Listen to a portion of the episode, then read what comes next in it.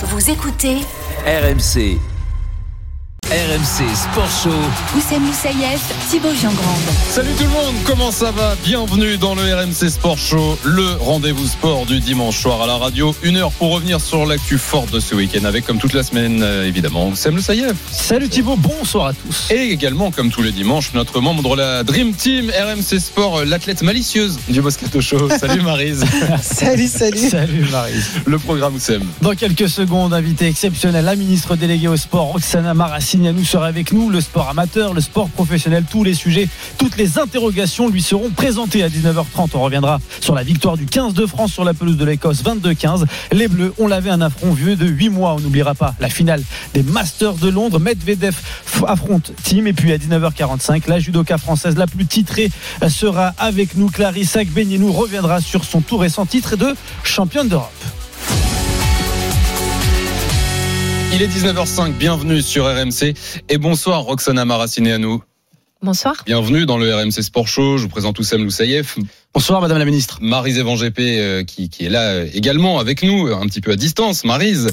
Bonsoir. Euh, alors, euh, bah, je, je le rappelle quand même, par exemple, à Oussem, avant d'être Allez, rappelle-moi quelque chose. Roxana Maracineanu, euh, vous êtes, euh, qu'est-ce qu'elle a gagné? Une patineuse. Ouais, non pas loin, pas loin. Nageuse, championne du monde, vice-championne olympique, euh, championne d'Europe de natation. Est-ce que vous faites encore du sport aujourd'hui, Madame la Ministre? Je m'y suis remise Ouais, parce faites. que euh, ouais, il faut il faut arriver à, à s'entretenir régulièrement dans cette période qui est un peu compliquée, beaucoup de travail, donc il faut souffler un peu. Et vous faites quoi en ce moment? Je cours. Et donc, un kilomètre de chez vous?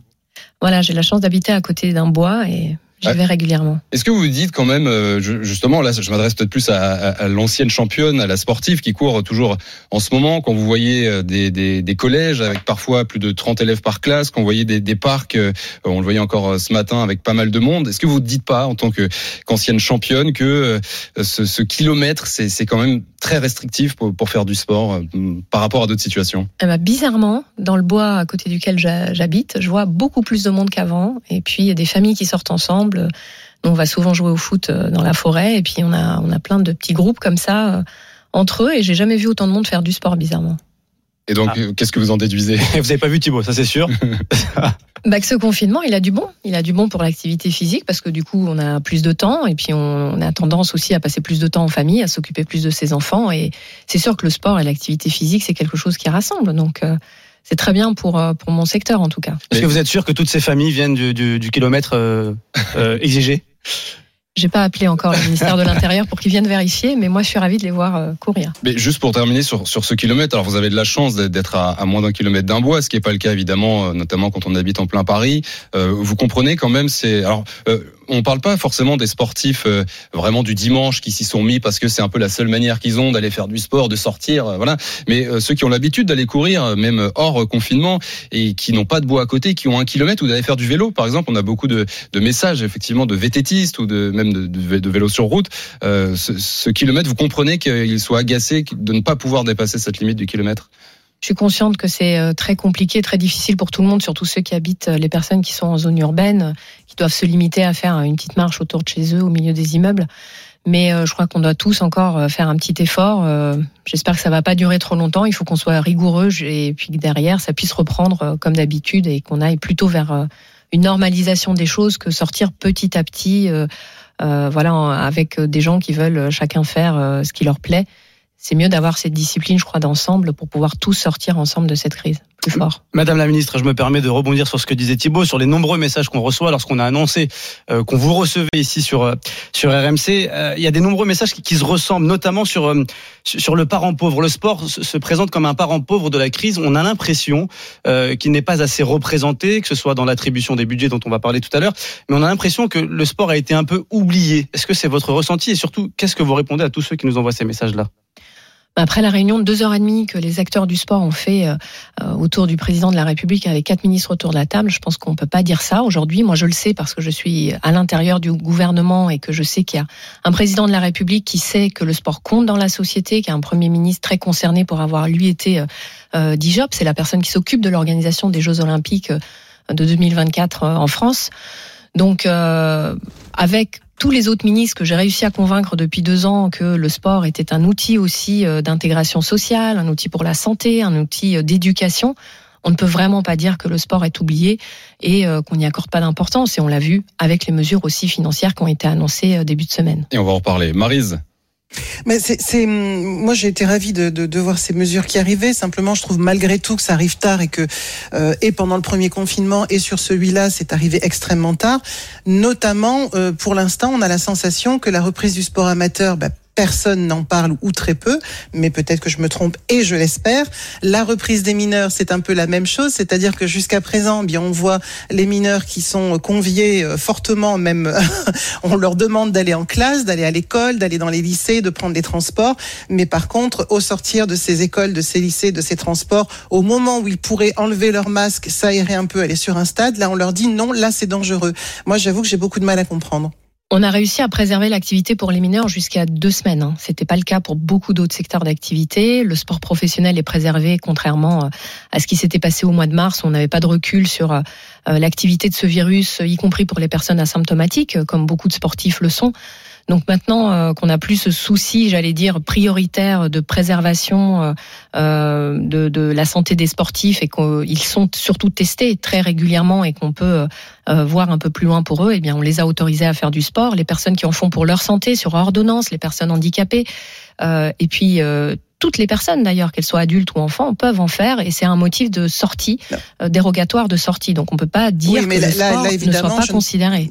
Je ne parle pas, je ne parle pas du sport dans le périmètre euh, carré ou dans le périmètre autour du, du, domicile, mais bien évidemment là je parle du en sport tant que encadré. de club, donc du, du, sport encadré. On a la sensation finalement qu'une même personne n'est pas la même quand elle arrive en club, c'est-à-dire que le club c'est pas autorisé. On peut faire du sport autour de sa maison, mais par contre un sport qui soit codifié, qui soit sur un stade, qui soit avec des éducateurs qui eux sont masqués parce que tout le monde a respecté les consignes, un sport qui soit dans une salle de façon encadrée, etc. Ça, ça n'est pas possible. Je crois que tout le monde a compris aujourd'hui qu'il faut qu'on limite les mélanges entre les personnes, les brassages. Ce qu'on appelle les brassages, c'est le nouveau protocole qu'on travaille aujourd'hui avec les associations, ces encadrants du sport, pour qu'elles puissent proposer là, courant décembre, un nouveau protocole. C'est vrai qu'on a dû appuyer sur pause pendant trois semaines, le temps qu'elles y voient plus clair, et qu'on puisse nous aussi avancer sur ce protocole où euh, les assos vont pouvoir reprendre, mais en montrant qu'elles sont en capacité de ne pas mélanger les classes, les publics, les enfants qui viennent des autres villes. Euh, aujourd'hui, le, le sport scolaire est autorisé, le sport des associations sportives euh, de l'école, de la même école, euh, ces enfants ont le droit d'aller dans des équipements sportifs de manière encadrée. Et comme vous le dites, Marise, euh, eh bien c'est le même enfant qui va dans l'association, voilà, mais il faut pas qu'il soit au contact de trop mmh. d'autres enfants. Bah, en fait, on les, les, les, protocoles, on les avait déjà très fortement respectés parce que à l'issue du premier confinement, c'était de toute façon une condition sine qua non. Euh, les collectivités restent frileuses, c'est-à-dire qu'elles restent évidemment euh, un, un, maire, il va écouter ce que dit son préfet, le préfet va écouter ce que dit son président. Donc, on a eu des consignes. euh, Quand on a repris au mois de mai, honnêtement, on a donné des bouquins de plusieurs pages à nos collectivités pour indiquer les protocoles qu'on allait faire. Donc, tout d'un coup, on dit mais on nous a fait confiance à ce moment-là et on nous fait plus confiance en hiver alors que tout est respecté depuis des mois et des mois et qu'il n'y a pas eu de cas en plus. Alors, dans, dans, notamment dans, dans, les sports en extérieur, on a eu très très très peu de cas dans les associations. Hein. Donc, Marie, je, je, vais rebondir sur ce que tu dis pour poser la question à, à Roxana Maracineanu, qui est, qui est l'invité ce soir du, du, RMC Sport Show. Euh, vous en avez parlé de la reprise du sport euh, pour les mineurs notamment cette semaine. Euh, le mois de décembre a été euh, a été annoncé. Euh, quand euh, quand ma fille pourra reprendre la, danse Est-ce que c'est dans neuf jours le 1er décembre ou, c'est fin décembre Et euh, quel est le, le, protocole qui sera mis en place? On doit tous se battre pour que les mineurs euh, puissent reprendre. Il ne s'agit pas d'un assouplissement des règles, mais bien d'une adaptation pour un secteur qui en a besoin, parce que les assos ont besoin de ce minimum d'activité, parce que sinon elles risquent de faire saison blanche. Elles vont devoir rembourser toutes les cotisations qu'elles ont recueillies au mois de septembre, et ça c'est in, inacceptable. C'est pas possible que les associations ne puissent pas les retrouver lorsque ça ira mieux en janvier ou en février. Mais déjà, s'il y a saison blanche, elles devront rembourser. Que vous dites. Non, mais en fait, euh, comme elles doivent rembourser si jamais on n'autorise personne à aller dans des associations, derrière le risque, c'est qu'il y ait saison blanche et mmh. que ces acteurs, qui sont les seuls, peut-être dans notre société, à faire attention aux autres aujourd'hui, les associations, pas que sportives, c'est le seul endroit où il y a du vivre ensemble, du lien, et c'est ce lien-là qu'on va vouloir retrouver en sortie de crise. Donc c'est essentiel de les préserver.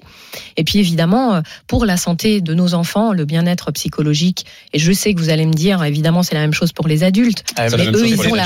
Mais oui. C'était la suite. Mais ils, ont, mais ils ont d'autres possibilités de le faire. Les enfants, eux, voilà, l'école, c'est essentiel. Et l'activité sportive, Quand c'est essentiel. Madame la ministre, quels sont en les. décembre, Ouais. on espère. Mais le- Il n'y a pas de date exacte, Ouais. c'est ça dans Et ce que jours, je disais, dans- ce que dans je disais, 40. c'est qu'il faut qu'on se batte tous. Moi, Ouais. c'est évidemment ce que je vais proposer à la cellule interministérielle de crise, mais j'attends aussi que les maires, dont vous avez parlé tout à l'heure, Marise, eh bien, se positionnent et disent voilà, nous, on va ouvrir les équipements sportifs à ces Ah. associations, euh, parce que vous savez, les associations, ça dépend pas que de l'État. Hein. C'est Non, mais la le premier, c'est les maires qui vont être heureux ça. de les retrouver. Non, en la, la réalité du, la, la réalité du terrain, et pourtant on a, on a un travail fin avec notre collectivité. Là, je, par- là, je parle en tant que présidente de club. hein. d'un club Euh, d'athlétisme. d'une- euh, Voilà, d'une ville de 70 000 Ouais. habitants. Euh, très honnêtement, les, les, les, les mairies ont très envie de réouvrir, mais elles regardent du côté des préfectures qui regardent du côté d'en haut. C'est comme ça. Et donc, si le préfet dit moi je n'y suis pas favorable, les maires disent bon ben on est désolé, on aimerait bien, mais on fait pas. Aujourd'hui, il y a des publics autorisés, même dans ces équipements fermés. Il s'agit des personnes porteuses de handicap, il s'agit des personnes qui font du sport sur ordonnance, des scolaires. Euh, voilà, ça c'est autorisé par le préfet. Le préfet, il va pas venir dire au maire, vous accueillez pas le cycle piscine dans la piscine euh, pour les CE2. Ils sont autorisés à y aller. Les sportifs de haut niveau également. Donc, quand vous recevez, euh, vous, association, un non go de la part du maire, c'est lui qui décide. Donc, il peut décider à l'inverse puisque c'est autorisé aujourd'hui. Madame la ministre, je me permets de rebondir sur ce que vous dites sur les, les sportifs professionnels. On a en France des, des gens qui sont entre, entre les deux, qui ne sont pas totalement amateurs, qui s'entraînent quatre fois par semaine, voire cinq fois, et qui ne sont pas considérés comme des sportifs professionnels. Ça arrive dans l'athlétisme, ça arrive dans le football aussi. Euh, comment on peut considérer ces gens-là? Ils vont arriver le jour où les compétitions vont reprendre avec un déficit physique, puisqu'ils n'ont pas pu s'entraîner. Est-ce que ces gens-là, on peut pas les autoriser? Est-ce qu'il faut des dérogations au cas par cas? Qu'est-ce qu'on peut faire pour eux? C'est vrai que c'est une inéquité. Maintenant, c'est les fédérations qui décident du niveau de compétition qui peut continuer à s'entraîner et euh, à reprendre sous la forme de, confrontation. Et c'est vrai que dans certaines équipes de niveau numéro 2, j'allais dire, il y a euh, des mélanges dans les équipes des, des gens qui sont avec un contrat, des gens qui sont amateurs. Euh, nous, ce qu'on préconise, c'est que quand c'est l'activité principale, eh bien qu'ils soient autorisés à s'entraîner, à faire de la compétition, quand c'est leur activité principale. Maintenant, comme vous le dites, si c'est leur passion et qu'ils y consacrent beaucoup de temps, mais qu'à côté ils ont un travail, eh bien voilà, la priorité est donnée euh, au fait que cette personne va déjà être au contact de beaucoup de personnes dans son travail habituel, et donc venir en plus dans un club, c'est risqué. Donc- C'est- vraiment donc on- cette on notion de l'autorise. risque. On l'autorise à aller au travail, mais lorsqu'il veut se faire plaisir et se défouler Il comme peut aller beaucoup de une heure de au- Français, au- autour de chez soi, sortir heure. pour s'entraîner, pour courir, s'entraîner chez soi, mais pas au contact des autres, parce que c'est le fait. Ce qu'on veut tous, c'est limiter le risque de propagation du virus. Les sportifs professionnels, ceux qui ont un contrat, c'est leur métier. C'est pour ça qu'on les Oui, mais on, autorise à le on faire. parle de contrat, donc en fait, si je comprends bien, à trois ans des Jeux Olympiques, un sportif olympique qui n'est pas professionnel, hein, pas tous, loin de là, puisqu'on constate que deux sportifs sur trois en équipe de, en équipe de France sont des gens qui sont dans des très grandes précarités, donc beaucoup ont des métiers, donc ceux-là finalement qui n'ont pas de contrat, qui ne sont pas professionnels, et même certains qui sont en accession à l'équipe de France, mais qui sont au niveau juste B, qui ont fait euh, des finales de championnat de France, qui se qualifient au championnat de France, qui visent euh, des grandes compétitions, bah ceux-là finalement sont dans cette zone grise où ils ont peut-être 19 ans et non pas 18, donc ce ne sont pas des enfants, ils ne sont pas des professionnels, ce sont des gens qui s'entraînent tous les jours, mais ils n'auront pas accès au stade et les championnats de France seront de niveau catastrophique. Dans Ah. bien des disciplines, dont la natation, dont la- l'athlétisme, le judo, tous les sports finalement olympiques. Alors Marise, ces personnes, ces athlètes qui sont aux portes de l'équipe de France euh, dont vous parlez, ils sont sur des listes, soit espoir, soit PPF de la fédération Mais en non, les question. listes espoirs, il faut, il faut déjà être en équipe de France. Oui, mais les Donc, PPF, euh, non, non. Les PPF, les listes PPF, celles-là, elles y sont et celles-ci sont aussi autorisées à pratiquer. Il n'y a pas besoin d'avoir forcément un contrat de travail. Il faut être sur une liste euh, de, des fédérations et c'est une liste au sens large. 20 000 sportifs aujourd'hui. On a évalué à 20 000 sportifs, c'est les personnes autorisées à accéder aux équipements. Donc c'est large. Alors, b- pour mettre euh, tout le monde d'accord, je rappelle qu'on est toujours avec Roxana Maracineanu, la ministre euh, en charge des sports dans le RMC Sport Show ce soir avec Marie Evan GP, avec Oussem Loussaïef. Euh, en fait, euh, tout ça sera réglé, Madame la ministre, quand euh, les clubs euh, amateurs, quand tous les clubs pourront rouvrir. On a parlé des mineurs tout à l'heure.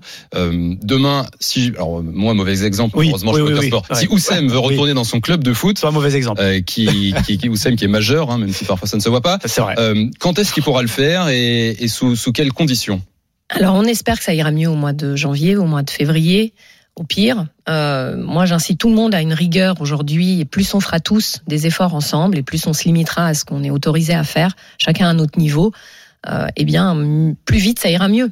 Hmm. C'est ça qu'il faut se dire. Mais euh, là où vous dites décembre pour les mineurs, euh, vous pouvez pas vous engager, vous avancer sur euh, Une date. une date pour euh, les, les majeurs. Ni pour la reprise amateur, Mm. ni pour la reprise euh, des spectateurs dans les stades, puisqu'on sait que euh, maintenant tous les événements ont lieu à huis clos et les amoureux aussi de, de sport euh, ont maintenant envie de, de retourner, je le sais, euh, dans les tribunes pour encourager aussi euh, Avant, leurs équipes préférées. avant de laisser la main à Thibaut pour, pour enchaîner et suivre avec le, le sport professionnel, j'aimerais vous parler du, du passeport. Et la question la plus importante de, de cette interview. il m'en parle depuis le début de la semaine. euh, Qui a trouvé ce jeu de mots euh, Passeport? Je, je veux savoir qui a trouvé le jeu de mots passeport, d'où ça vient. Alors, j'ai un peu réfléchi. Je pense qu'il y a un jeu de mots avec euh, le passeport euh, pour voyager. ouais, peut-être. Mais déjà, qui a choisi ce un- jeu de mots Je veux des noms. Le Foura, le père et, Foura. et ensuite, à, à quoi il correspond Parce qu'on a essayé de comprendre avec Thibaut. Alors, on sait qu'il y a l'aide aussi qui, qui existe déjà depuis quelques années avec la CAF. Euh, Qui s'appelle le passeport aussi. exactement. Qu'est-ce qu'elle va changer cette nouvelle aide Ouais, c'est pas un mot nouveau. Hein. Il y a le passe culture sur lequel on travaille. Oui, mais le passeport, franchement, Voilà. ça, j'avais pas parce qu'il y pensé. a passeport. Il passe partout, le samedi soir, l'été aussi. C'est vrai. autre chose. Le passeport va servir euh, à accompagner la demande de sport auprès des familles qui en auront le plus besoin, soit parce que euh, elles n'ont plus les moyens d'inscrire leurs enfants ou eux-mêmes euh, dans un club sportif, ou aussi parce que euh, pour x ou y raison, elles auront perdu le chemin des associations, peut-être par peur aussi par crainte, parce que c'est vrai que euh, voilà, cer- certaines personnes sont déjà pas revenues là au mois de septembre. On a vu une baisse d'à peu près 20% des inscriptions dans les associations sportives. Dans certains sports particulièrement, notamment de ceux de contact, ceux euh, qu'on fait en collectif. Donc il y a aussi une réticence parfois de la part euh, des Français à retourner dans un club. Et c'est pourquoi euh, le président de la République d'ailleurs a annoncé une grande campagne de communication dès la reprise, janvier, février. Et c'est celle aussi que nous avions fait avec tout le mouvement sportif au mois de, au mois de septembre et les salles de sport privées aussi Ouais. du monde commercial euh, pour pouvoir réassurer. On a vraiment besoin de se passer ce message de réassurance et on a décidé de mettre 100 millions d'euros aussi, Ouais. euh, nous, État, en abondement à ce qui existe déjà, parce que beaucoup de mairies, de régions, de départements, euh, de fédérations aussi ont cette aide à la prise de licence. Et euh, voilà, nous, on veut participer aussi à hauteur de 100 millions d'euros, qui n'est pas rien. Et ça, c'est de l'argent qui ira euh, dans la trésorerie Mmh. des associations sportives de territoire. Alors, euh, euh, on, va avancer un, petit peu parce qu'on a encore beaucoup de choses à vous demander sur le, sport professionnel. Euh, bah, on va commencer par ça parce que vous en aviez euh, parlé il y a quelques instants. euh, Le retour des spectateurs dans les stades, la, euh, fameuse jauge. euh, quand on peut espérer retourner voir un, match de foot, un match de rugby et, et surtout comment ce sera calculé, à combien on pourra être euh, au Stade de France, au Parc des Princes ou dans un stade qui fait euh, qui fait 10 000 places? Bon, déjà, c'est une grande réussite pour nous aujourd'hui. et On en est content qu'il puisse y avoir du spectacle sportif à la télé. Je vous cache pas, ici à RMC, on est assez content. Oui. J'allais vous le dire, pas seulement pour les sportifs, parce qu'évidemment, en tant que sportif de haut niveau, je, je réalise tout à fait euh, la difficulté dans laquelle ils se trouvaient au mois de mars, à pas pouvoir s'entraîner, à pas Ouais. pouvoir se confronter, alors que c'était leur métier et c'est toujours leur métier, qui se prépare souvent pour euh, des jeux ou des grandes échéances. Euh, mais derrière, c'était aussi important pour tout un écosystème et notamment médiatique. Euh, Sans parler évidemment des fans et puis de tous les Français qui vivent au travers de ces émotions que le sport procure. Donc ça déjà c'est une belle victoire et on en est très heureux. Et puis derrière, euh, c'est vrai, la, la dernière fois j'étais au, au match des filles euh, PSG-OL et pour Ouais. la première fois il y a eu des chants de supporters. Euh, C'était pas une cassette? Si, Ah. mais franchement, ça faisait trop de bien. Parce que j'en ai fait un certain nombre de matchs sans, sans bruit du tout euh, dans, dans le stade, à entendre effectivement, on était tous attirés parce que les joueurs et les joueuses se disaient sur le terrain, c'était assez euh, étrange. Mais euh, là, ça faisait trop de bien d'entendre Oui, mais- des chants et Oui, moi j'ai envie mais- qu'ils reviennent en vrai. J'allais dire quand est-ce qu'on enlève alors oui. la cassette comme dit Oussem euh, parce que Oui, il, c'est est en, vrai. deux- il est en 2001 hein, il C'est est vrai. en On 2001. est, on est mais quoi, c'est pas maintenant non mais les, euh, voilà les, les vrais chants de supporters Oksana Maracineanu à nous c'est pour quand? Bah, on espère dès que possible, évidemment, quand ça ira Je ne vais pas voilà. me suffire, Madame On la ministre. verra. de- Est-ce que vous- Alors possible. la jauge, Ouais. la jauge aujourd'hui, vous avez vu, euh, il y a une belle annonce aussi qui a été euh, faite par le président lui-même de dire euh, quand ça repartira, ça repartira avec ce qu'on appelle une jauge relative à la à, À la à la superficie grandeur, à la surface du, du stade. donc ça c'est acté vous travaillez encore dessus est-ce que vous pouvez nous dire justement euh, C'est acté si que quand ça va reprendre, on va reprendre comme ça. ouais. Voilà, donc on va reprendre avec 10, 20, 30, 50, Mais selon les territoires. combien? Bah, bah. 42 et demi à 12h30 euh, mardi Ok. euh, Ah, voilà. 22 On, janvier. on notera. Évidemment, on peut pas. on, on- on peut l'annoncer On peut pas le dire. On peut pas le dire puisque euh, voilà, c'est les données euh, du, du ministère de la santé euh, qui, qui dirigent tout ça en fait. Je, je vois que vous ne voulez pas donner de date non plus. Je vais vous donner des fourchettes. Euh, Est-ce que c'est possible que ce soit entre fin janvier ou début février? Ça semble correct? Bah écoutez, quand on aura euh, la chance euh, de voir euh, moins d'images dramatiques en provenant des hôpitaux, d'entendre des, des reportages euh, comme encore un ce matin euh, qui relatait la vie euh, dans, dans ces services de réanimation, et bien à ce moment-là, sans doute, ça pourra reprendre plus facilement. La ministre en charge des sports, Roxana Maracineanu, est l'invitée ce soir du RMC Sport Show euh, avec Marie-Zévan GP, toujours avec Oussem Loussaïef. On s'intéresse au, au sport professionnel euh, qui continue. La jauge, le retour des spectateurs, on l'espère euh, assez vite. On en a marre des cassettes. Oussem, c'est vrai que ce mot, je l'avais complètement... euh, ouais, ouais, Je savais plus quoi dire. Ouais, CD, ouais. peut-être. CD, Ouais, même le CD, c'est démodé. démodé. Ah, Euh, les, les, les clubs professionnels, Madame la Ministre, euh, 110 millions d'euros pour aider les clubs, les organisateurs d'événements sur les pertes de, de billetterie. Euh, concrètement, euh, je pense aux présidents de clubs nombreux qui nous écoutent. euh, comment ça va être calculé euh, Comment Combien va toucher chaque club de ces 110 millions d'euros? Bah, comme on était euh, en attente de la décision euh, de la communauté européenne à nous autoriser, la Commission européenne à nous autoriser à, di- à distribuer cet argent, eh bien on a eu le temps de travailler sur ce processus avec les clubs en question. Donc vous On allez l'a pas pouvoir fait nous tout annoncer seul. quelque chose. Donc on, a, on va prendre en compte leur taux de dépendance à la billetterie. Mmh. Ça veut dire que les clubs qui ont des droits télé qui rentrent, forcément, ils auront moins d'argent de la part de l'État pour compenser. Et puis derrière, euh, de l'impact que ce taux de dépendance a sur leur perte de chiffre d'affaires. Donc c'est important aussi de voir, euh, voilà, est-ce qu'il y en a qui arrivent à s'en sortir parce qu'ils ont un grand soutien du territoire ou euh, d'annonceurs euh, privés qui sont encore, qui font encore partie de l'aventure. Et on va plutôt aider ceux que tout le monde a laissé tomber en priorité. Et voilà, surtout faire une attention, porter une attention particulière aux petits sports, basket, handball, volleyball, et puis au sport féminin qui, on le sait, même en dehors de cette période de crise, a un modèle économique fragile. Donc maintenant, euh, c'est eux qu'il faut soutenir le plus. euh, euh, voilà. Quand vous parlez de, ceux quand- qui ont encore de l'argent dans les caisses. quand vous parlez de sports qui bénéficient de droits télé euh, et qui ne sont pas abandonnés, vous vous parlez pas du football, rassurez-moi, parce qu'aujourd'hui on sait plus trop s'ils sont abandonnés, pas abandonnés.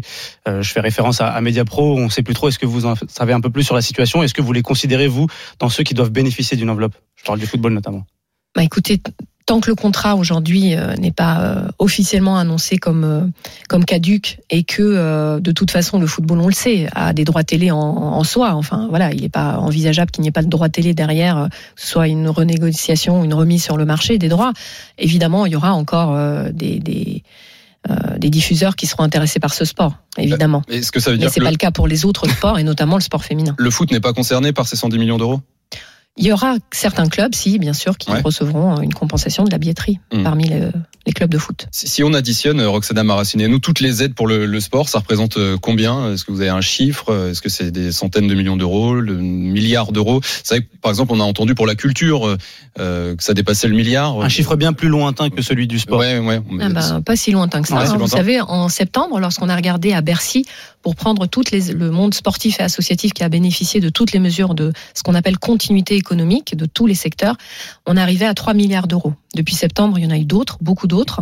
Donc plus encore, euh, allez, au moins 500, 500 millions. Mmh. Et puis, euh, spécifiquement pour les aides au sport, que ce soit la relance ou là l'urgence, on a nous déjà un budget en hausse de 20% euh, qui avoisine les 800 millions d'euros, plus les 130 euh, du plan de relance, plus là les 400 qui viennent annoncer. Franchement, euh, on peut vraiment pas dire que le monde du sport soit oublié. hein. Les salles de sport qui sont euh, toujours fermées, j'ai vu passer cette semaine, c'était en Normandie, je crois, une, des, des coachs sportifs d'une salle Ouais. de sport qui était toujours fermée. Euh, mettre se poser à, à nu en disant le message c'était euh, on se met nu quitte à, en, en gros c'était quitte à ce que le gouvernement nous foute à poil on se met à nu nous-mêmes en gros c'est un appel à l'aide est-ce que vous avez des annonces pour euh, ces salles de sport ça concerne d'autres secteurs euh, également quand est-ce qu'elles pourront rouvrir? Elles mettent en avant un protocole sanitaire qui est strict est-ce que vous avez des, annonces pour euh, pour elles? Alors, il y avait trois mesures qu'elle poussait euh, beaucoup, sur lesquelles on a répondu positivement ces derniers temps, puisque Bercy a annoncé une possible prise en charge sous la forme d'un crédit d'impôt d'une partie du loyer. Et c'était le loyer pour ces salles qui était vraiment important d'alléger. Donc ça, c'est fait. Donc une partie de leur loyer pourra être défiscalisée pour leurs bailleurs. Euh, Et puis derrière, euh, il y a aussi euh, le fait que certaines fonctionnent à- par des holdings, c'est-à-dire que c'est une grosse entreprise avec d'autres petites entreprises et qu'elle ne bénéficiait pas du fonds de solidarité Mmh. plusieurs fois. Elle bénéficiait pour la maison mère, mais pas pour toutes les autres salles de sport sur les territoires. Et là, euh, on a réussi à avoir euh, euh, un arbitrage positif et qu'effectivement toutes les petites entreprises, toutes les petites salles de sport puissent bénéficier du fonds de solidarité. C'est quand même 10 000 euros par mois. Ça, c'est l'aspect financier, mais sur, donné par l'État. hein. sur la réouverture, pas de date à, à leur proposer. C'est une manière de les aider pour passer cette, cette situation difficile, mais qui est la même pour tout le monde, hein, les restaurateurs, euh, les hôteliers, au-delà les bars. au-delà de la- au-delà de la difficulté Et ça va reprendre en même temps. Madame euh, la voilà, ministre, il y a aussi l'aspect psychologique. Certains ont besoin de ce moment de sport. Et, et je pense que vous le saviez, vous avez été une, une athlète de haut niveau. Et, et même en tant que passionné, vous-même, vous, vous avez eu besoin à un moment de votre vie d'aller sortir du travail et de se retrouver. euh, je, je me fais porte-parole un peu de, de nombreux de Français qui, qui se disent je fais travail, maison, maison, travail.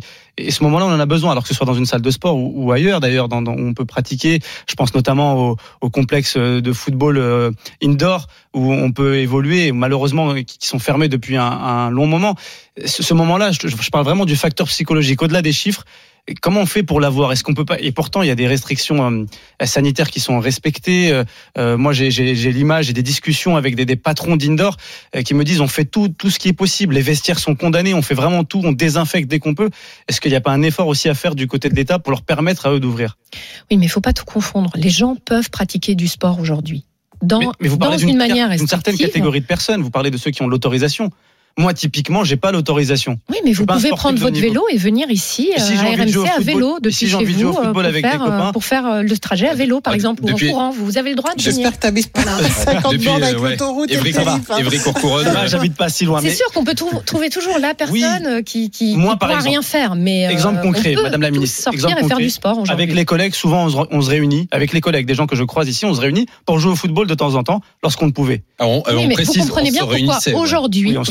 Est-ce que vous comprenez pourquoi aujourd'hui on ne peut pas se réunir? Parce que quand on fait du sport, on fait tomber le masque. On peut pas faire du foot euh, en groupe à 5 ou à 6 euh, avec un masque. Donc à partir du vrai. moment Ça, je vous l'accorde. bah voilà, bah donc c'est juste ça. Hein. C'est que comme on enlève le masque en faisant du sport, aujourd'hui on doit limiter les rencontres entre les gens. C'est pour ça que maintenant on est tous contraints à mettre euh, le masque au travail et dans les bureaux. Il y a que euh, voilà quand on est journaliste et qu'on prend la parole parce que c'est, c'est vous voyez comme en sport, c'est tellement Bien sûr. fatigant et, difficile de pouvoir parler sans avec un masque Bien sûr. qu'on le fait tomber. Donc, dans ces endroits-là où il y a, malgré tous les protocoles qu'on veut imaginer et, et qu'on travaille aujourd'hui avec ces entités, aujourd'hui que le risque sanitaire est très grand, il faut que nous, on prenne les précautions très importantes. Merci beaucoup Roxana Maracineanu d'avoir été euh, l'invité du RMC Sport Show ce soir. Euh, passez une bonne soirée et à très vite. Merci à vous.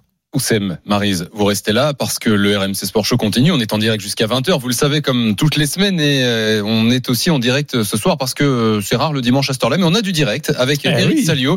Du tennis, Eric, la finale du Masters, le tournoi des maîtres, Dominique Thiem contre Daniel Medvedev. Oui, baisser de rideau de cette saison 2020 si particulière. Et puis ceci, c'est la DER à l'O2 Arena de Londres. On s'attend à une belle finale entre la next gen, hein, Dani Medvedev et, et Dominique Thiem, même si Dominique Thiem a 27 ans, Ouais. à mon âge. C'est une euh, génération intermédiaire. Ah oui, déjà, ouais, voilà. même. oui, les- Eh oui, on a l'impression que c'est le petit jeune, non? Non, non, pas du tout. Ouais. C'est parti depuis 20 minutes et il y a deux jeux à un pour le, le plus français des Russes, Ah, ah, oui, c'est vrai. Medvedev. Euh, 27 ans, il a connu les cassettes peut-être comme toi. Peut-être, peut-être. Et les CD aussi. Un petit résultat de, de football, euh, Thibaut, la neuvième journée de première ligue entre Leeds et Arsenal. Le match euh, s'est fini il y a quelques minutes.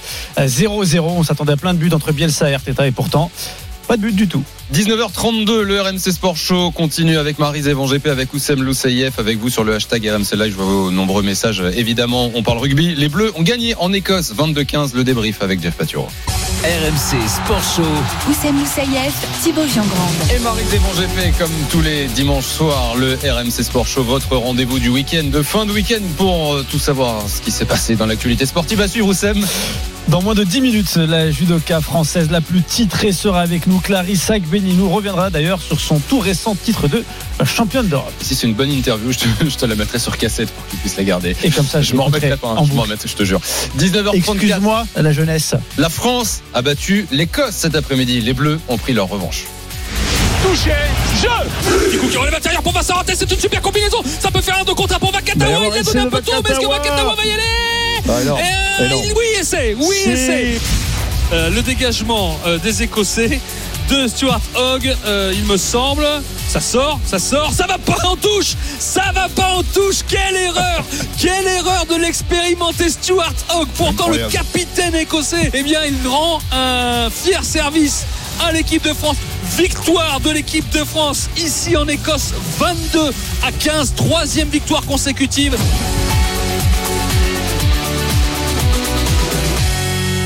Bonsoir Jean-François Patureau. Bonsoir. Notre, Salut, euh, Jeff. journaliste rugby adoré dans le RMC Sport. Show. Bon, on les aime tous quand même. Les aime tous, surtout quand ça gagne. Mm, mm, surtout. Bah, justement, raconte-nous ce match. euh, bon, les Bleus ont gagné 22-15, c'était euh, fermé, c'était, on va pas se mentir, c'était pas très passionnant. C'était pas très passionnant. Mmh. C'est vrai que c'était un peu dur de s'enflammer à distance, il faut le rappeler. On n'avait pas de dérogation, la presse française n'avait pas de dérogation à part les ayants droit pour euh, cette rencontre. C'était une atmosphère assez fraîche. C'est ce que disait Raphaël Ibanez hier et c'était vrai que c'était le cas encore aujourd'hui. Une petite pluie fine, du froid, aucun spectateur. C'est pas d'ambiance à Murrayfield. Et le match a mis longtemps, très longtemps à se décanter. Euh, on s'est pas régalé comme on s'est régalé parfois avec l'équipe de France ces derniers mois. Mais le résultat est là.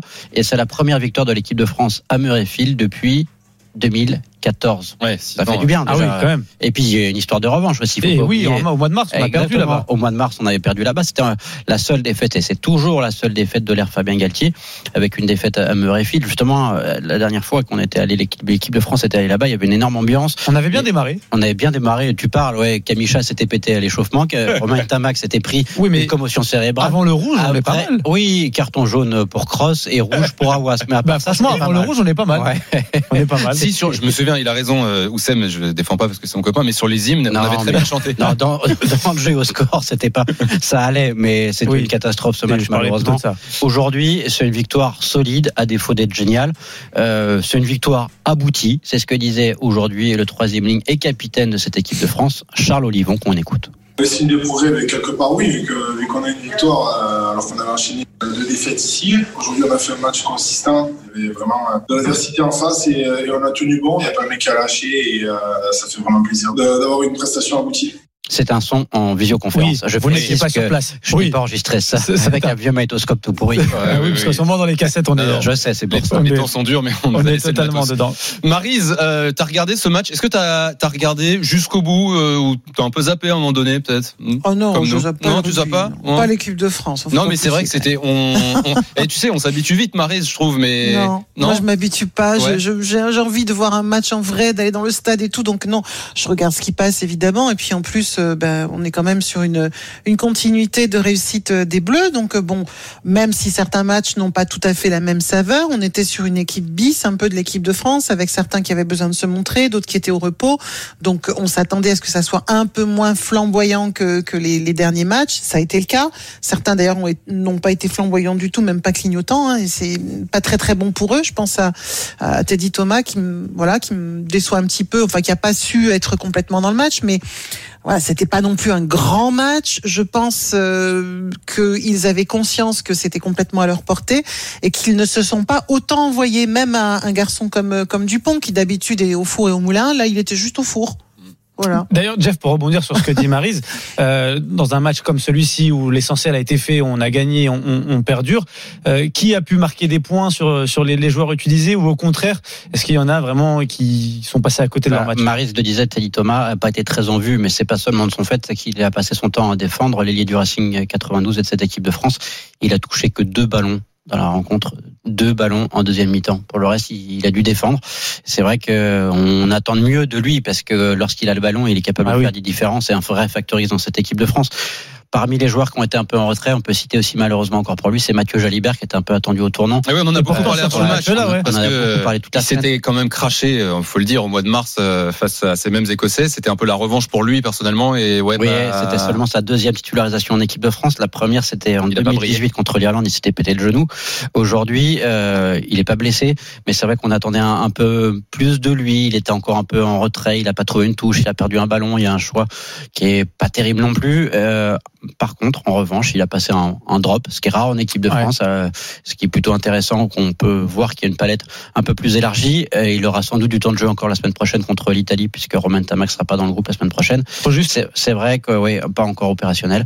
Et c'est vrai qu'on attend encore mieux du joueur de l'UBB. En revanche, il y a des joueurs qui ont brillé, heureusement, évidemment, et souvent comme c'est le cas à chaque fois quasiment, c'est Virimi Vakatawa, le seul, Le seul essai. français Ah oui. pour Virimi Vakatawa, qui est vraiment euh, une des pièces euh, angulaires euh, du système de Fabien Galtier, le, le joueur, le centre du Racing 92. Grégory Aldrit aussi, qui commence à se faire un nom, qui a été un joueur étincelant lors du tournoi Destination, qui a été encore très intéressant, le joueur de La Rochelle en troisième ligne. Bernard Leroux, 21 plaquages. Un plaquage de Bernard Leroux, ça fait mal. Ouais. Oussem, tu serais plus ici. Ouais, Jean-. Jean-Baptiste Gros, qui a que 21 ans en première ligne, euh, le pilier du RCT aussi, a livré une, une prestation intéressante. Et enfin, Thomas Ramos, euh, à l'arrière, ça a été bien pendant 70 minutes. La fin était un peu plus laborieuse. Ouais, il a raté quelques quelques coups de pied. Mm. Euh, il est 19h40. Vous êtes dans le RMC Sport Show. On débriefe cette victoire du 15 de France cet après-midi face à l'Écosse. La, la revanche, la vengeance de cette défaite du mois de mars, 22 à 15. Euh, la suite du programme pour le 15 de France, Jeff? Demain, beaucoup, beaucoup de monde à Marcoussis, puisque les vainqueurs de l'Écosse seront à Marcoussis pendant quelques heures, et ceux qui sont sélectionnés à Marcoussis seront, bah, pour l'Italie, seront aussi à Marcoussis. Tout le monde va On se a- rassembler. Un groupe de combien de joueurs à peu près? Ah bah une soixantaine, soixantaine, ouais, et pour justement passer le témoin, Le passer le relais, le Ouais. flambeau Il y avait, il y a- euh, il y avait pas mieux à faire que réunir Comme organisation, euh, en termes de, de, de, de virus. De... de cluster. Ouais, par exemple. Ouais. Non, c'est vrai. C'est Bah, étonnant. après, les joueurs sont Normalement, testés tous les joueurs souvent. sont testés Ouais. et Ouais. qu'il ne devrait pas y avoir de problème. Hmm. Les joueurs en top 14 étaient régulièrement testés. Euh, ceux à Marcoussis, évidemment aussi. Euh, Il y a un joueur qui sera pas là, c'est Julien Delbuis, le centre du Stade français, qui est blessé, qui sera remplacé par Jonathan Danty. Danty qui a plus porté le maillot de l'équipe de France depuis 2016. Dans cette Autumn Cup, on, on est quand même pas mal. hein. On a battu très facilement euh, les Fidji 28-0. Quel carton Euh, là, on s'impose. L'Italie, c'est jouable normalement, Jeff? C'est jouable. C'est jouable. Après, faudra vraiment surveiller la prestation de cette équipe de France, car ce sera pas la grande, grande équipe de France. Il y aura 16 joueurs à zéro sélection qui seront réunis pour ce match. Et ensuite, si tout va bien, ce sera une finale contre l'Angleterre qu'on va écraser Ah là, notre équipe. Bien évidemment. France-Italie, samedi, dimanche prochain Samedi. Samedi. prochain. Merci beaucoup, Jeff Patureau. Merci, Jeff. à très vite dans le RMC Sport Show. 19h42, un point sur notre direct qui va nous passionner ce soir. Le dernier gros match de tennis de l'année, la finale du Masters, Eric Salio. Ouais, et un premier break euh, réussi par euh, Dominique Thiem. Euh, on l'avait pas vu venir parce que Medvedev avait bien débuté cette euh, finale et surtout le Russe il a mené 40-0. Euh, c'est ballot, c'est ballot de perdre son service quand on mène 40-0 donc 3 de Team qui va servir? Merci Eric. Merci, dans Eric. quelques instants, Clarisse Agbenienou, l'invité du RMC Sport Show. Très récente championne d'Europe. Ouais. C'est la, c'est la judoka la, la plus titrée de, du du judo français. Exactement. Et puis le reportage évidemment du RMC Sport Show comme tous les dimanches. À tout de suite avec Marise jusqu'à 20h. RMC Sport Show. Oussem Moussaïef, Thibaut Giangrande. Excellent dimanche à l'écoute d'RMC, le RMC Sport Show avec Marise Evan GP comme tous les dimanches soirs, le rendez-vous sport du dimanche soir à la radio. Une heure pour revenir sur euh, la grosse actu du week-end et la victoire de Clarisse Agbenienou qui sera avec nous, la toute fraîche quintuple championne d'Europe. Mais place tout de suite au reportage du RMC Sport Show. RMC Sport. Reportage. On voyage où Sam ce soir. Eh oui, on va direction euh, Budapest, c'est ça hein? Retrouver Julien Richard. Salut Julien. Salut les gars, Salut, bonsoir Julien. à toutes et à tous. Tu es notre envoyé spécial dans la capitale hongroise. Tu suis l'ISL, cette nouvelle formule pour la natation, cette compétition par équipe, ce show par équipe. Euh, et Julien, Covid oblige, les organisateurs ont réuni plus de 300 nageurs dans, dans une bulle sanitaire. Tu vas nous raconter tout ça dans, dans un instant parce qu'en plus, ça s'est bien passé. Mais avant de- de- d'écouter ton reportage, Julien, un point sur le, le sportif. On en est où là, l'ISL Oui, parce que la finale est, sur le point de se terminer. On est euh, sur ce qu'on appelle l'épreuve des skins. C'est marrant que vous arriviez à ce moment-là parce que c'est vraiment l'illustration des nouveautés qu'apporte cette euh, ISL, cette euh, nouvelle ligue professionnelle. Les skins, c'est quoi? C'est 8 nageurs au départ sur un 50 mètres et les quatre premiers se qualifient pour la demi-finale. Et, et les, derrière, quand les quatre s'affrontent, eh bien les deux premiers se qualifient pour un duel en finale. Sauf qu'à chaque fois, entre chaque 50, il y a que 3 minutes. Ça veut dire que tu termines complètement cramoisi, les muscles pleins d'acide lactique, c'est hyper dur, évidemment, et ça arrive en toute fin de finale. Donc euh, voilà, c'est assez indécis, et puis c'est c'est très spectaculaire. Et d'ailleurs, on Et- et- retrouvera euh, dans instants. Julien, on a les images là compris, devant nous. On a les images devant nous. C'est incroyable. C'est une soirée, c'est un show, c'est. euh, c'est- on a l'impression de, de- de- Interville, mais euh, version euh, natation. Quoi. C'est, il y a de la Oui, lumière que- partout. Alors oui, effectivement, c'est c'est un décor basé sur les super-héros. Alors c'est c'est un peu futuriste. Euh, certains diront que c'est kitsch, euh, pourquoi pas. Euh, D'autres diront que c'est euh, très euh, jeu vidéo. Voilà, Ouais, ça, ça ça. reprend l'esprit et l'univers des, des jeux vidéo. Euh, c'est pour euh, conquérir un nouveau public, un nouveau public Ouais. jeune euh, que l'on voit tout ça. Et d'ailleurs, Oui. c'est aujourd'hui la journée mondiale du jeu vidéo. Voilà, je tenais à le signaler euh, pour tous ceux qui apprécient un petit peu la manette. Julien, donc euh, on le disait, tour, de force donc pour l'ISL qui, a- qui a réussi quand même à regrouper dans ces conditions sanitaires 320 nageurs venus du monde entier. Euh, Avant d'entendre le reportage, juste un dernier point. euh, Vas-y. Justement, c'est une compétition par équipe et je, euh, la Croate n'est pas totalement terminée, mais ce sont les Cali Condors qui vont s'imposer. Il n'y a plus de suspense. Pourquoi? Parce qu'il y a un mec qui a tout tué. Le suspense, il a, bah, il, il a poignardé la finale. C'est Caleb Dressel. Il a battu trois records du monde, dont un aujourd'hui sur le 100 mètres 4, sur le 100 mètres 4 nage. Il n'a pas battu celui du 100 mètres à Maury Levaux qui est dans les tribunes, pas très loin de moi. Ah, je l'ai vu, il a soufflé très fort parce que c'est son record du monde. Il n'est pas tombé. Euh, Manodou a terminé deuxième de cette course à une seconde de Dressel. Pas de surprise comme hier sur le 50 mètres. Il a, il a pas existé face à Dressel qui est vraiment Hmm. monstrueux et c'est l'homme de, de cette finale. Ah, Et qui nous inquiète pour les JO l'année prochaine. Julien, euh, Ce raconte-nous sera une autre histoire. comment, ah, on l'espère, comment 320 nageurs euh, du monde entier ont pu se réunir et que tout se passe bien? Bah, c'est vrai qu'on réunit en fait les, les meilleurs athlètes d'un sport au même endroit pendant six semaines. Euh, c'est nageurs qui ont multiplié les, les compétitions. Il y a eu 13 matchs, c'est comme ça qu'on appelle les affrontements entre équipes euh, au total.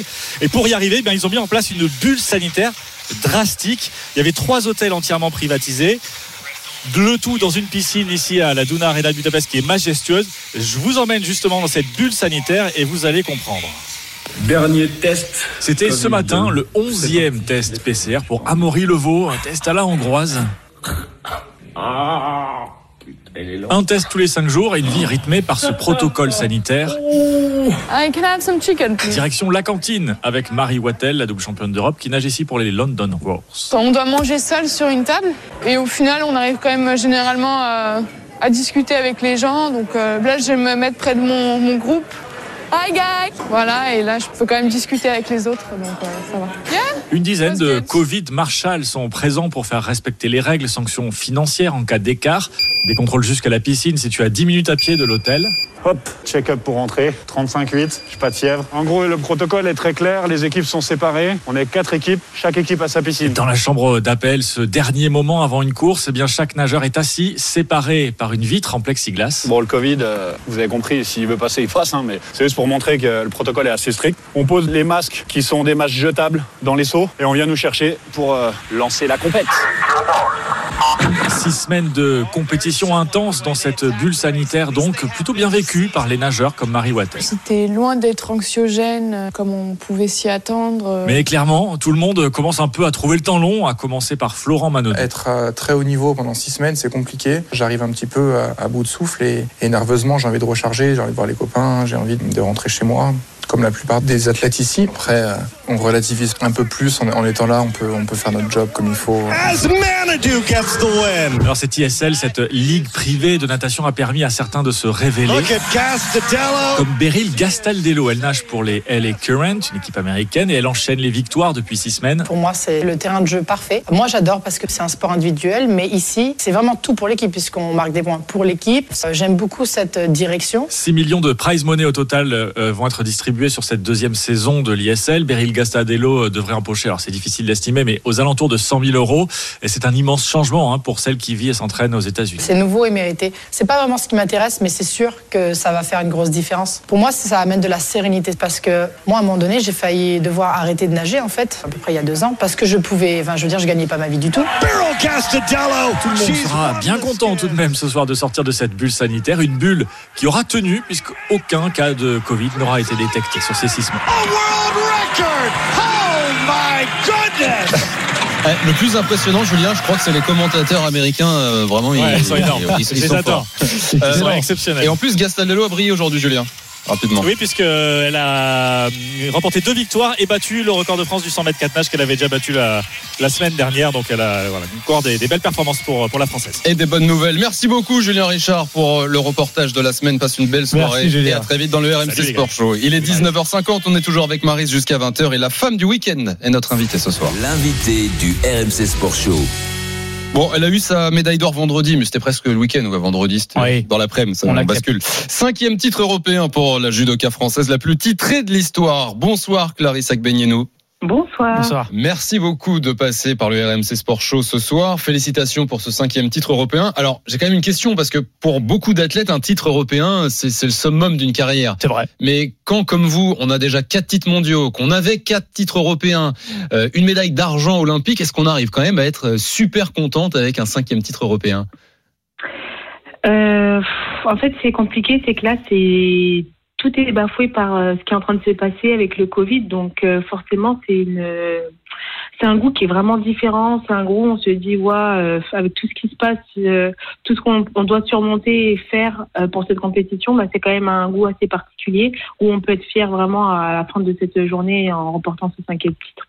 En- revenons là-dessus. Vous êtes plus à Prague. Les championnats ont lieu à Prague. Vous n'êtes plus à Prague. À Prague, vous êtes rentré à Paris, c'est ça? C'est bien ça. Et donc, vous n'avez pas pu célébrer, j'imagine, avec vos proches, avec les vôtres, ce, ce- ce fameux titre? Ben là-bas, forcément interdit. euh, On doit rester dans nos chambres. Euh, on a interdiction d'aller dehors euh, dans la rue, euh, donc impossible de célébrer. Et dans l'hôtel, c'est avec les masques, à part pour aller manger. Mais euh, voilà, on peut rien faire. Quand on est enfermé dans l'hôtel, on peut rien faire. Et à la fin, ils nous ont autorisé à aller manger dans un réfectoire parce qu'avant, ils nous envoyaient la nourriture dans les chambres. Waouh. Donc c'était très compli- La semaine a été très compliquée. J'étais très contente de rentrer. Et là, ma famille, euh, du coup, est venue me chercher, m'a accueilli, m'a dit bon, quand même, on, va faire un repas pour fêter ta médaille parce que c'est vrai que c'est compliqué quand même. Donc pour l'instant, le meilleur moment, c'est un repas dans un réfectoire à Prague, c'est ça? Ex- Exactement, c'est les meilleurs moments. On se dit, on voit un peu du monde, un peu de loin. On sait pas trop si on doit dire- se dire bonjour ou pas.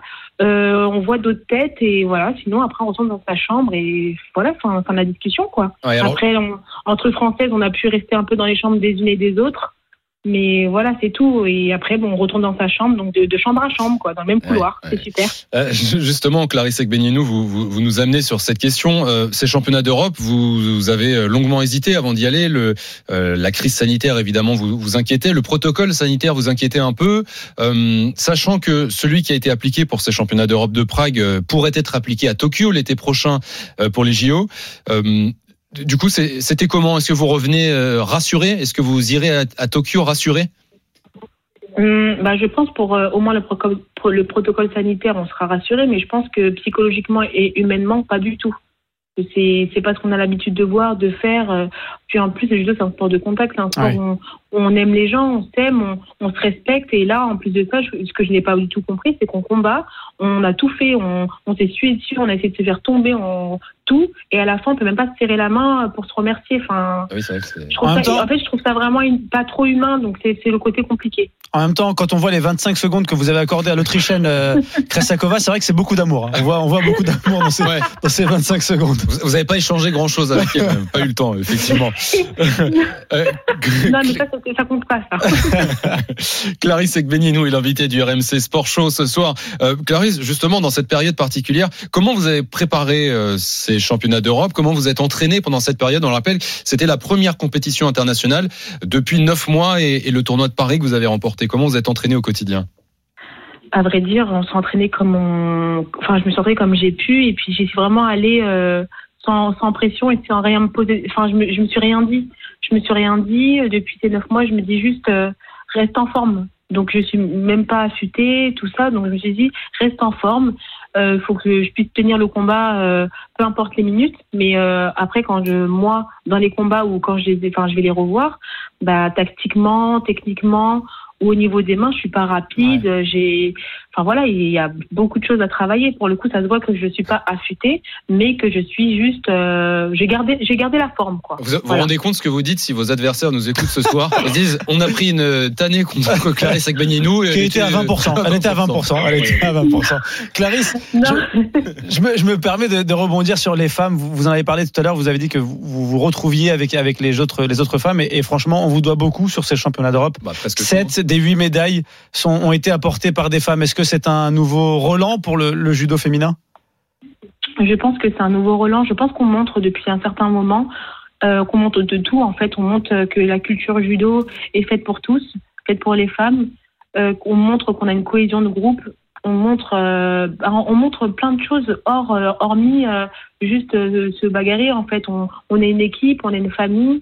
Et pendant ces périodes, on a tous été, ça a tous, ça a vraiment été difficile pour nous et on s'est tout un peu soutenus.